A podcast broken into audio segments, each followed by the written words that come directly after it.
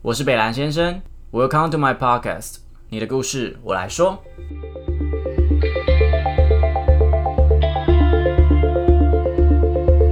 Hello，大家，我是北兰先生。那今天想要试一些比较不一样的东西，想跟大家分享一下我去成品挑书的时候的一个习惯。我通常在进成品书店的时候，我第一个会前往的区域就是成品的那个排行榜选书这样子。那主要是想要了解说，哇，在看书的大家是最近都喜欢看什么样的书啊？为什么会有这样子的需求？那我就不经意的一看，我发现哇，这最近的排行榜前十名都是类似，比如说怎么做好一个主管。或是怎么在职场上生存，或是怎么样可以不在意别人的眼光，怎么样可以讨喜，让人家喜欢，甚至还有一部分的书是在讲呃禅学。禅学以前从来没有听过的这样一个学问，就这样在排行榜嘞。那也包括了老子啊、庄子啊，或是一些放松压力，然后活出自己、追寻梦想的这一类书籍。这其实证明说，我们现在的人活得。蛮有负担的哦，我们身上都有一个包袱在，然后对于自己真的想要的东西，并不是这么的清楚。对于跟人人跟人之间的应对，其实是有一点障碍的。那其中有一本书是我看了非常的久的，就是它叫做《被讨厌的勇气》。我相信蛮多人都知道的，就是即使你不是看书的人，你也被耳濡目染到一个非常严重，因为它真的就是很霸道的在。啊，成品的排行榜占据了，我想应该四至五年有吧。实际我没有特别去查，但是从我看到他的时候，他就基本上在我的大学生涯中，他都是第一名、第二名、第三名的角色。那其实他是有两名日本作家岸见一郎跟古贺实践。呃，去去依照阿德勒一个奥地利的哲学家，或是说心理学家写的一本书。那他其实在教我们现代人怎么样有勇气的去活出自己。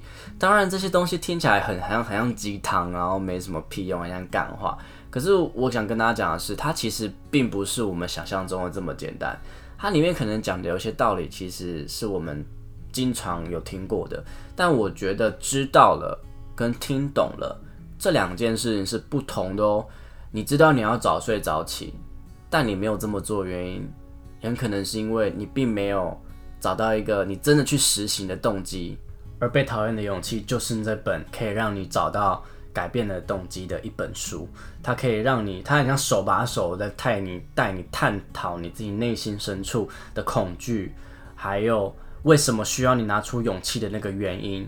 它会慢慢一步一步的告诉你，透过对话，透过每一个字，然后疗愈。原来我们可以不用在意别人的眼光，我们原来也有可以选择自己人生的权利，我们可以无所畏惧的追寻我们自己想要的东西。那在开始之前，我想先跟大家讲一件事情，就是阿德勒其实他的一些论点啊，他是。我觉得没有任何的哲学或心理学，甚至是世界上没有任何一件事情是对与错的。那阿德勒的确他的一些论点有挑战到其他的一些思想。那我会在这边推荐他的原因，是因为他不，我不是说他完全 one hundred percent 都是对的，而是他蛮适合现在二零二零这种快时代的一个这这这个这样的一个大环境中哦，它可以让我们本身的心理素质有一个基本的底盘，可以让我们学习怎么样在这样子的时代中。然后可以活出一条自己的生路。那我在这本书中，我最有印象深刻的是，他曾经问过我一句话，是说：“你觉得是过去的那些发生的那些种种，造就了现在的自己，还是现在的自己设定了过去发生什么样的事情？”我听到当下，我会觉得天啊，怎么会有人问我这种很很像科幻的题目？当然不是，就是过去的事情让我们有现在的样子嘛。比如说，可能是原生家庭啊，或是以前的发生的爱情故事，然后就是因为有那些事情，才会有现在的我们啊。但阿德勒希望我们去思考的是，没错，这些影响是存在的，它也就是我们所谓口中常常在说的创伤。但这些创伤要对我们产生什么样的影响？其实是我们自己可以决定的哦。我记得我第一次拿到这本书的时候，看到这些东西，我就觉得天啊，它是一本鸡汤文，它是 bullshit。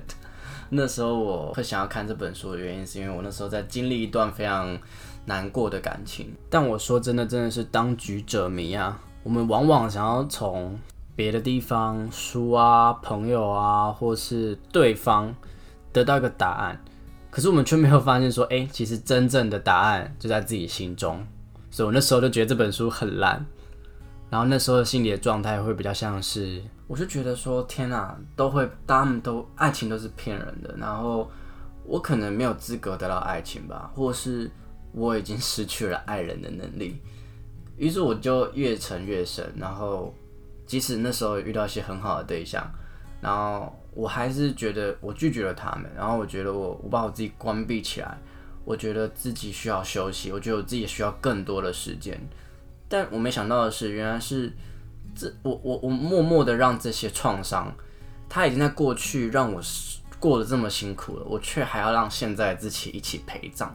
过去发生的任何一件事实，他们都是客观的，可他却可以拥有不同的主观的解释，就有点像是如果你现在心情很好，那现在下雨了，你可能就会觉得哇好开心哦，来踩踩水洼好了。但如果你今天心情不好的话，你就会觉得这个天分明就是要亡我。而你的这个解释，你怎么定义过去所有发生的事情，也会造就不同的事情发展。不管你过去人生中发生了什么样悲惨的事情，跟跟你现在要怎么过日子一点关系都没有。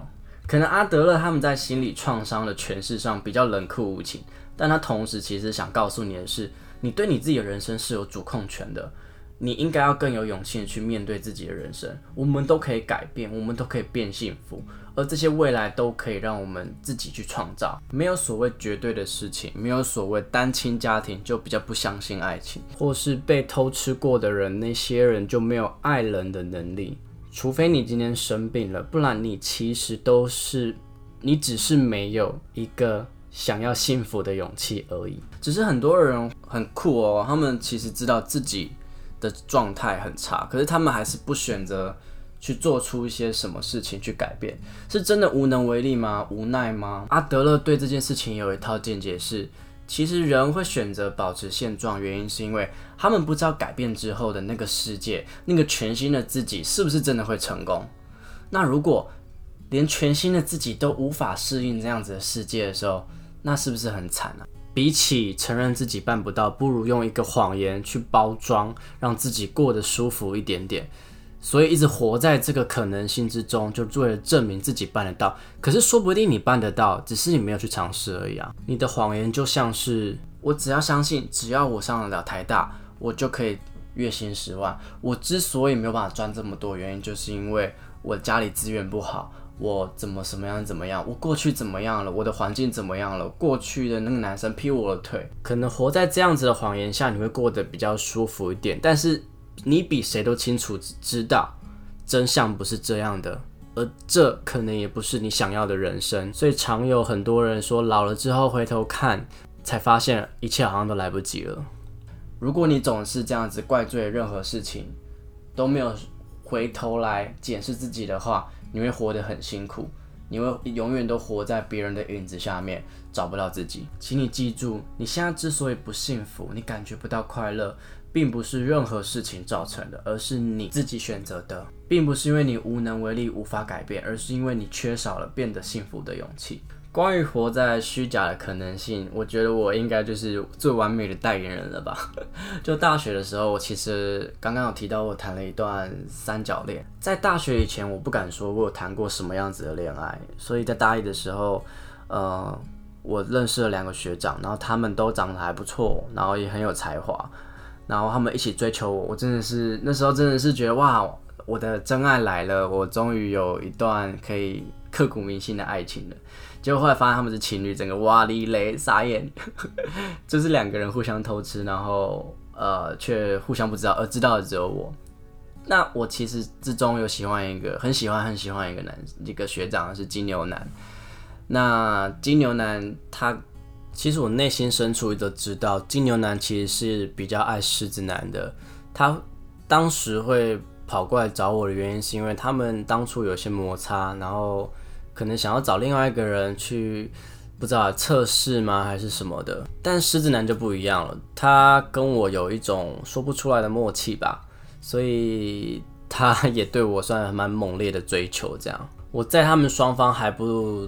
知道对方是这样子的时候，我选择离开他们。呃，也不是完全说离开啦，就毕竟也离不开，因为我们同系，然后社团又一样，都是一样跳舞的人。哇，我整个八十趴的生活圈都一样，这也离不开吧？而且他们又不是很爱读书的学生，所以他们一堆被当，然后常常重修必修课啊，各种课都看到他们。反正我就跟他们保持一个距离啦，因为我就不想要介入这种感情。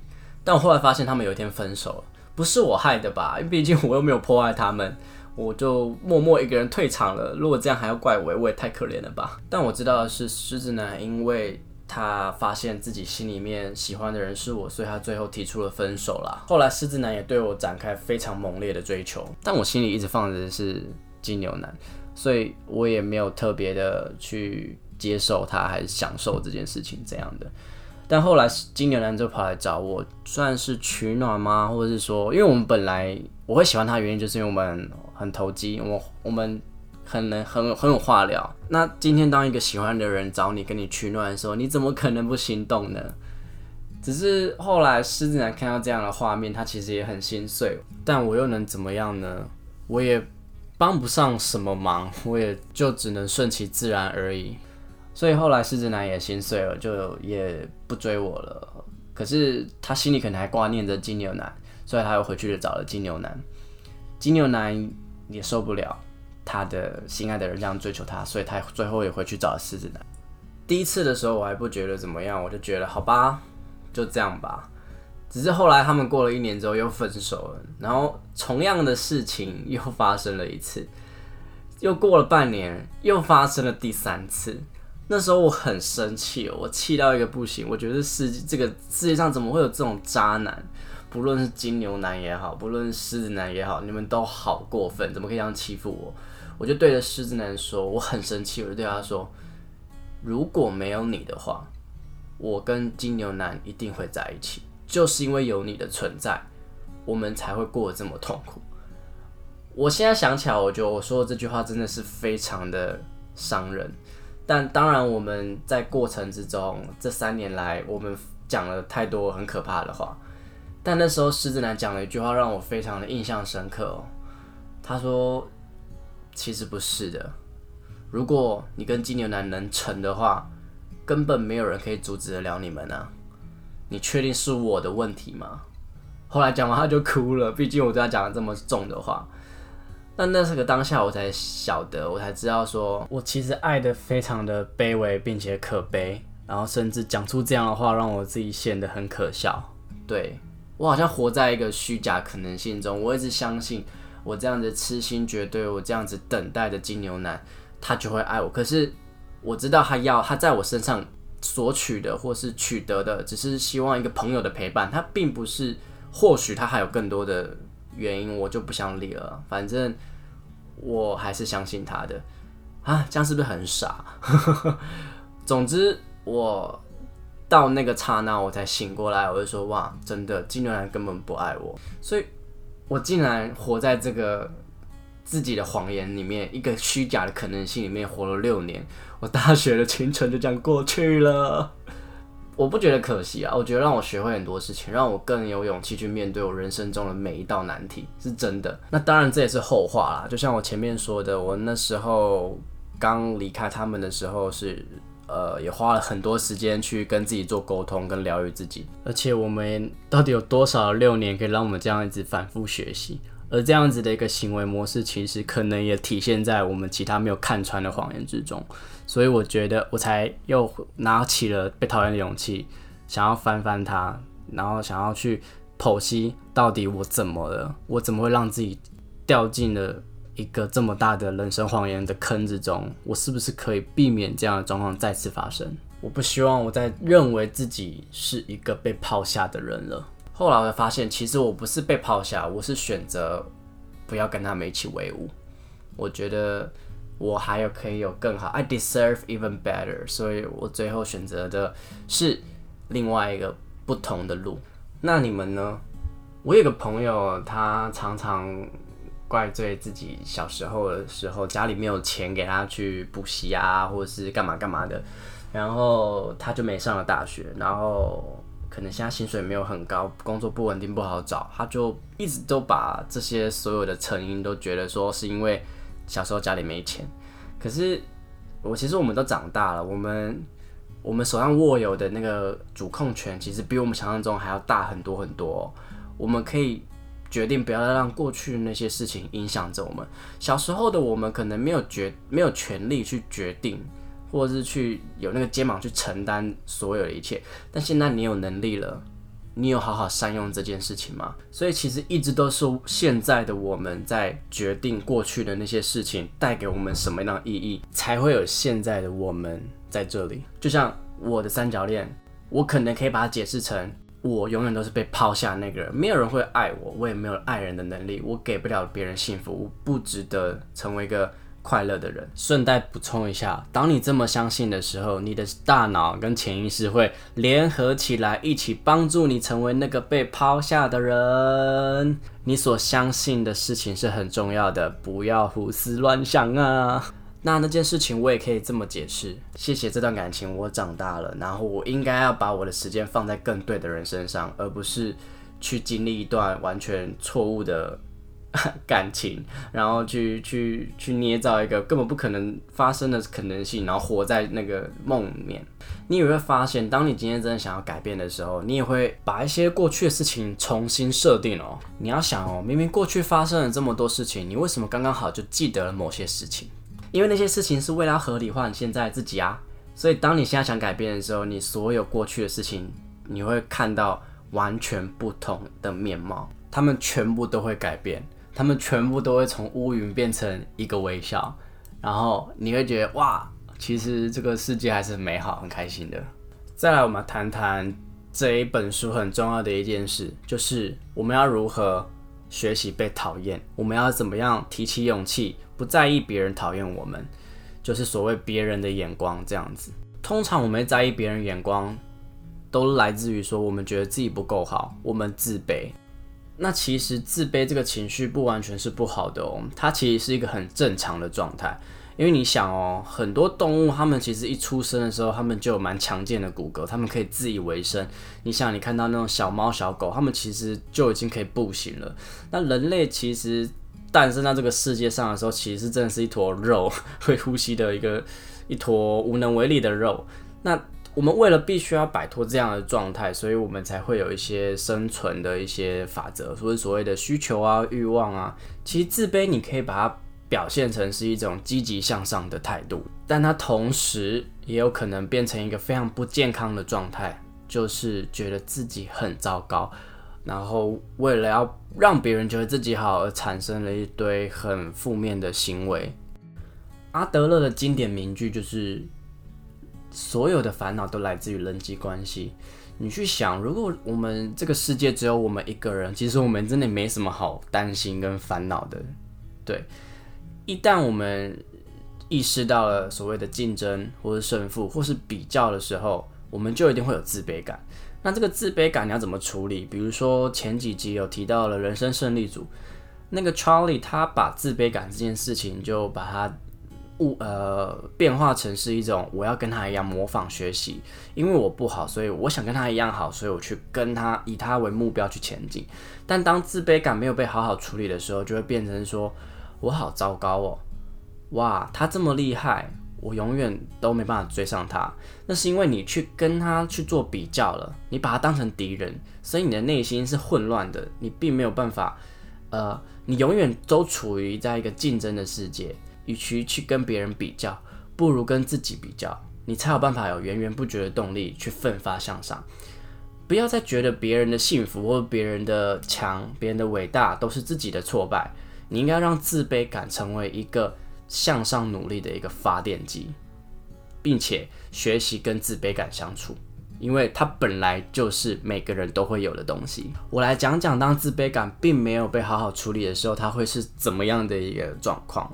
其实跟前面有一点点像，就是怪罪于任何事情，比如说，因为我学历低，所以我没法成功啊；因为我长得不好看，所以没有人会爱我；然后因为我的，比如说性别，比如说我是男生，所以我就不能哭；因为我是女生，所以我升不了官。的确那些东西都会造成一点影响，但其实并没有完全的因果关系，因为我永远都可以提出一个例外，对吧？活在这样子自己建造的一个借口之中，你可能会觉得这样子比较轻松愉快，但是你比谁都还要知道事情的真相，跟你自己内心真实的想法是什么，而你有没有办法原谅自己成为这样子自卑感下面的奴隶？而自卑感这种东西是会上瘾的哦。怎么说呢？当你今天呃习惯成为一个受害者，你就会一直如果成为那样子的受害者，让你感觉到舒适，你就必须一直让自己处于那样的状态。所以，即使你今天不是那样子的人，你就会让自己变成这样的人，去合理化一切。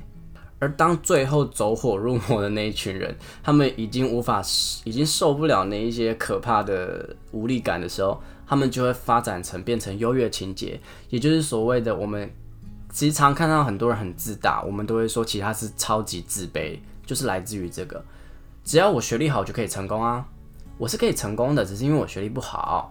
你看你你你你你别傻了，我是可以的。那也是因为有这样子强烈的自卑感，必须变得骄傲去啊遮掩，于是自己的生活就越来越变得不像自己，越来越可悲。然后永远都活在别人的眼光底下。阿德勒是教我们怎么样脱离这样的状态的呢？第一点，他希望我们不要把每一个人都当成敌人，我们永远要比较只有自己，因为我们永远，我们每个人都不一样啊。我出生背景跟你的出生背景，我受到的教育跟你受到的教育，或是我们的文化、性别、身高、体重，什么东西都不一样。为什么我们能可以被比较呢？那唯一。一同样的基准点就是走自己，去跟自己比较，去跟自己征求第一名。我觉得这是阿德勒认为最健康的一种向上型的模式。那再来，别人怎么样对你，那是别人的事情。所以阿德勒又提到了一点，叫做课题分离。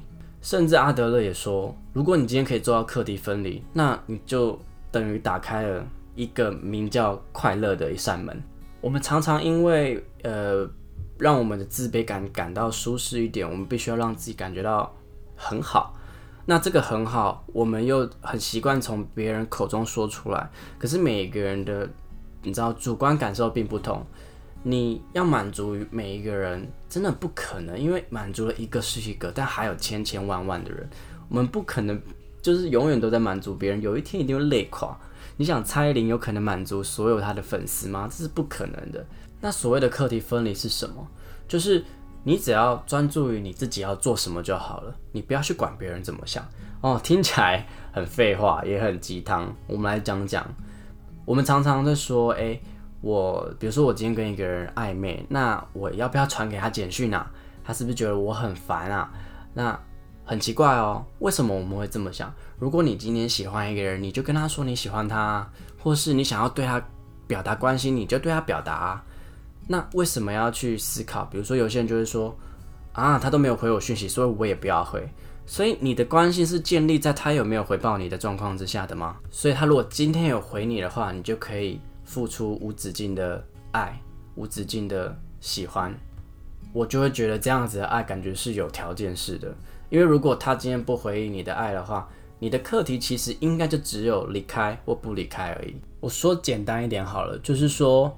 当今天我不是叫呼吁大家说我们要傻傻的无条件的一直付出，而是你的心态是怎么看待这整件事情的。当你今天想要关心他，你就去关心他，因为这是你的课题，因为你喜欢他，所以你关心他。但他今天没有回你的时候，你不回他的那个动机跟那个决定的点，应该是因为这段没有回应的感情不是我要的，而不是因为。他不回我，所以我不要。这个出发点完全不不一样哦。一个是因为他，所以我做了这个决定；一一个是我自己不想要，所以我做了这个决定。这是一个习惯，你可能会觉得干嘛那么复杂，而不是结果都一样。可是这是一个习惯，这是一个你你你你的一个思维模式，你必须要去练习培养，你才不会陷入同样的回圈之中。很多时候我们会觉得烦恼，都是因为我们去介入了别人应该要思考的事。可能 A 爱着 B 得不到答案，所以 A 就强行介入 B 要不要接受这件事情，逼他决定。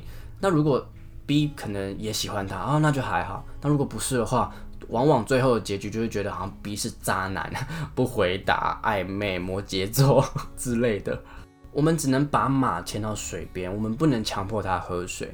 你也不能说你只要你你一定要喝水我才牵你过去哦，因为这种都是介入别人课题的方式。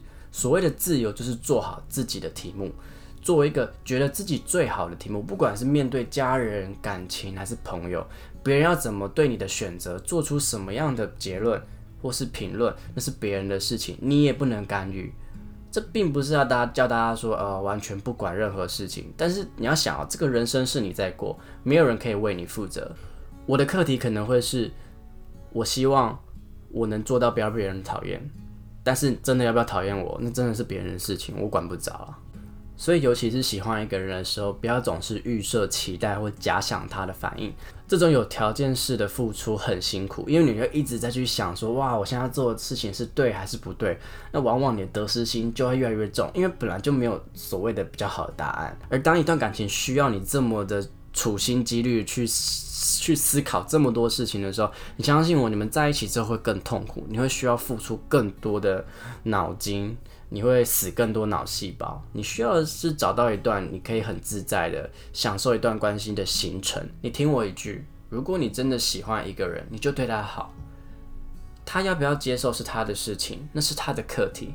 如果你觉得今天很疲倦，你不想要再继续维持这段关系，那你就一刀剪断也没关系。那如果今天他因为你离开而感到他受不了，他想要追回你。那也是他的事情，你也管不着，你也没办法，你也不要去预设所有的事情，也很有可能是他觉得哇，终于走了这个烦人精，你永远都不知道他会怎么样，所以不要介入别人的课题，你顾好你自己的才是最终的自由。可能有人就会说，哎呦，这么完全的分离，好像是一个个人主义，就是很自私，没有在管别人想什么。的确，我们在切割课题的时候，我们其实专注在自己身上。但这样子的一个做法，其实并不是拒人于千里之外，然后不要听别人的想法，而是去判断我这个决定到底是谁承受。如果是我承受，那就是我的课题；如果是你承受，那就是你的课题。我们去切割清楚，停止在那些我们根本就没办法改变的地方，我们不要在那边纠结，浪费时间，让自己过得很痛苦。我们常常都会说啊，我们是不是不够爱自己？但有时候。那么在意别人怎么看自己，其实你是把整个世界的聚光灯放在自己身上，你反而是太过于的爱自己，你永远在看别人眼中的那个自己，你把所有的焦点都放在自己身上，其实那才是非常以自我为中心的个人主义哦。所以你必须要放下这些需求的束缚，以及对我自我的执着，然后并且认清，真的会在意你长什么样子，真的只有你自己。去得到人际关系上的一个解放，你会活得非常开心。那也的确，有时候我们在一个团体，我们不一定被每个人都喜欢。那阿德勒教我们一一件事情是说，每一个团体都叫做共同体，他是这么称呼的啦。那其实每一个人都处在非常多共同体之中哦，比如说你的家庭、你的学校、你的高中同学、社团、公司等等的。那有时候可能你在这个共同体，你遭受到了委屈，你跟朋友吵架，这个生活圈让你感到很痛苦的话，你就去往更大的共同体去靠拢。这并不是一种逃避，而是让自己知道说，其实这世界上很大，喜欢我的人其实更多。所以不要为了维持现在的关系，然后去迎合别人，然后一直在害怕这个关系崩坏。这个在这种恐惧下一直过日子，这样为别人而活的方式一点也不自由。你就跟他帅气的说一声：“你讨厌我是不是？”Hello，其实我也没很喜欢你。当我们今天慢慢的放下呃对自我的一些要求执着，或是对别人眼光的一些需求的时候，我们就会开始慢慢的打开我们的眼睛去看到别人。我们开始会去关心别人，而那样子的你是温暖的你。而那样子的你是最迷人、最迷人的你。而当那个时候，你就会开始发现，哎，我开始觉得，我开始会去想，哎，我可以为别人做什么，而不是总是想着别人可以为我做什么。而当你有这种奉献的感觉的时候，哇，你就会觉得其实一切都变得非常美好。因为其实人是需要归属感，就刚刚提到的是说，为什么会有人际上的的困扰？的烦恼的原因，就是因为我们需要的都是一个归属感。当今天人际关系发展的不顺利，其实往往都是来自于没有接纳到自我，不信任别人，甚至你没有办法去贡献别人，你没有办法得到你，你在这个团体之中，你不知道你的定位是什么。而当你感受到自己的价值的时候，你就会活着非常开心。所以阿德勒也最后做了一个注解：所谓的幸福，就是你感觉到你在这个团体有贡献感的时候。而前面提到那些自卑啊，或者是优越啊，或是在意别人眼光，你会发现那一些东西都变得很小很小，小到你看不见，因为你已经变得很大很大，你站在一零一上面了，你已经不在意下面那些有的没的小东西了。当然，被讨厌的勇气之中，也就是所谓阿德勒的哲学之中，还有更多可以去探讨的东西。但我觉得我这边提到的三件事情，是我身边的朋友们或是大家，我觉得最迫切需要的。第一件事就是停止用过去的事情来折磨自己，用过去的事情来决定现在自己应该要是什么样的样子，不要活在虚假的可能性当中。你要知道，只有你试了之后。这个结果才是最真实的嘛！不要去预设，不要去幻想，或是活在梦里面，让自己感觉比较舒服。久了，你就会怨恨自己当初为什么是将就在这样子的一个结果之中。你要相信，现在自己是有决定的能力，你是有肩膀，你是可以，你有主控权的，你可以改变你自己的人生。过去的那些创伤，谢谢他。并且从过去的那些事情学到教训，这才是你最需要做到的。而第二件事情就是学着与自卑相处，而因为自卑这东西本来就是与生俱来的，而且它也是我们必备的。我们之所以会想要奋发向上，就是想要脱离我们当初在小 baby 的那种无力感嘛。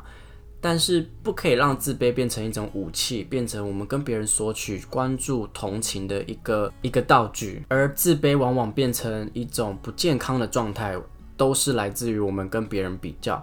我们之所以跟别人比较，都是因为我们把所有世界上的所有的人当成敌人。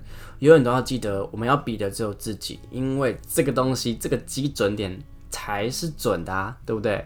别人跟你又不同，你到底要怎么比才会公平呢？最后一件事情就是不要去在意别人的眼光，我们要学习去做到课题分离。我们不要去预设、去假想别人会怎么做，或是当别人怎么做，我们才怎么做。你要去想你要的是什么，你要让自己是决定这件事情的，不要永远都跟着别人的尾巴走。而别人要喜欢你、讨厌你，那都是他们的事情。但你当然也不能，就是你就是很白目，然后还在想，啊，那是他的家的事情。你必须要有自觉。但被喜欢跟被讨厌，我觉得在没有妨碍到别人的状况下，真的这种事情很难说啦。我也曾经被讨厌过，然后是因为我大一的时候常常带女生回家，然后别人说我很乱，我就觉得这种被讨厌的事情真的是有理说不清，所以我也懒得干，我也我也我也我也不知道说能说什么。那我高中的时候也因为当了社团总招，然后可能揽下太多事情，变得好像都自己一言堂，也被讨厌。那我觉得这些讨厌，其实他们也不是真的讨厌你，还不喜欢你，其实往往是出自于很多的不理解。所以你就把那些课题给他们吧，因为他们也要学习说，当你今天够了解一个人，你才有办法去做出一些。你你你你必须要看得清楚，你才能讲话嘛。你不能永远都以貌取人，或是以一件很表面的事情去 judge。所以那是他们的课题，真的不要去介入别人的事情。你好好做好自己的功课就好了。因为很忙啊，这时间这么少，一天就只有二十四小时，你已经没时间睡觉，然后你还要在意别人的看法，你不累吗？你不累，我都很累了。我其实也是做到课题分离之后，然后并且。以上的三件事情之后，我发现我现在人生过得很轻松，我就开始去追逐我真的想要自己做的事情。我也不太会去追，呃，去很在意 IG 的战术。当然，身为一个呃一个意见领袖，我还是要去分析这些数据。但是我是用一种很客观的角度在看这件事情。我不是去想别人喜欢我不喜欢我，我是在想这个东西的成效，可能大家不是那么喜欢。我变得非常客观。那我其实也蛮蛮赞同 IG 把战术这个东西取消的哦，因为这东西会让我们迷惑啊，会让我们被在那个所谓 like 跟 dislike 中迷失。因为网红文化真的在崛起，我已经在前几集讲过一百万次了。这东西开始让我们觉得说，哇，原来是不是追踪数就定义了一个人的可爱，定义一个人可以是该被喜欢还是喜欢？你要去想，当这个东西被拿掉的时候，是不是还有还有人在你身边？这个才比较重要吧。所以我觉得被讨厌勇气教的我是一个生活态度跟一个生活哲学，尤其在一个资讯这么爆炸，然后速度这么快、这么先进的一个社会之中，我觉得它帮助我很多。它帮助我专注于更重要的事情上面，专注于我爱的人事情上面，跟爱我的粉丝或是所有的听众，我都没时间去好好照顾这些对我这么好的人了。你们那些讨厌的人，我到底为什么要花时间去？管你们，当然我嘴巴是这么说，但是我应该说这是一个目标，也是我正在前进的方向。那其实阿德勒也说了，要真正贯彻那个所谓这样子的心理学啊，要到真正理解，然后让自己的生活方式完全改变，至少需要现在岁数的一半的时间。等于如果我现在三十，而我二五了，但三十比较好算，因为我数学不好。三十的话，我等于要十五年之后，我才有办法把整个阿德勒的世界贯彻在我的脑海里面。如果你听到现在你觉得还不错，你想要试试看这个哲学的话，我想要给你讲一次我们一开始讲那句话：如果你现在不开心，你不满足于现状，你觉得现在你好像没有这么快乐的话，你要做出改变。因为重复同一件事情的人，期待不同的结果产生，绝对是疯子。是爱因斯坦都认证的疯子。如果你想要改变这一切的话，大家都会陪着你，我们都会陪着你。那我们一起努力，永远永远的活在当下，然后我们一起开启自己的幸福人生吧。OK，那下一集我特别邀请到了一名来宾，她叫 Debbie。Debbie 是一名很特别的女生，她她之所以吸引我，是因为她完全不在乎别人的眼光。那我们就让我就卖个关子，让大家知道哇，原这么样的一个女生，她当初的整个心路历程是怎么来的？她成为她的人生是怎么样的样貌？请锁定下一集，OK？那这次呃被讨厌勇气这样的呈现，是我想要尝试的一个新方向。那如果你很喜欢的话，请你用各种方式让我知道，让我听到你的声音，让我知道做这个东西其实是可以帮助到你们的。你们的能量其实也会让我更有动力继续做下去。OK，我也需要你们的正能量，你们的阳光洒到我，不然我是也没没很暗啦，但是 还是需要点阳光。OK，好的，如果你今天收听到这边，我真的非常感谢你。那你们的收听都是支持我继续创作的动力哦。那如果你有任何的建议，或是想要跟我们分享故事，都欢迎你到我的 Instagram Mr。底线 H E N B L U E Mister 底线很 blue 到这边来，比如说小盒子啊，或是留言，我都会是一则一则去看的。那希望我也可以继续把更多的故事传递下去，然后我们可以一起拥有对这个世界有更清晰或是更真实的视野。那其实我也因为做这个 podcast，然后学到了非常多东西，也看到了非常多诶。我意想不到的故事。OK，我是北兰先生，你的故事我来说。谢谢大家。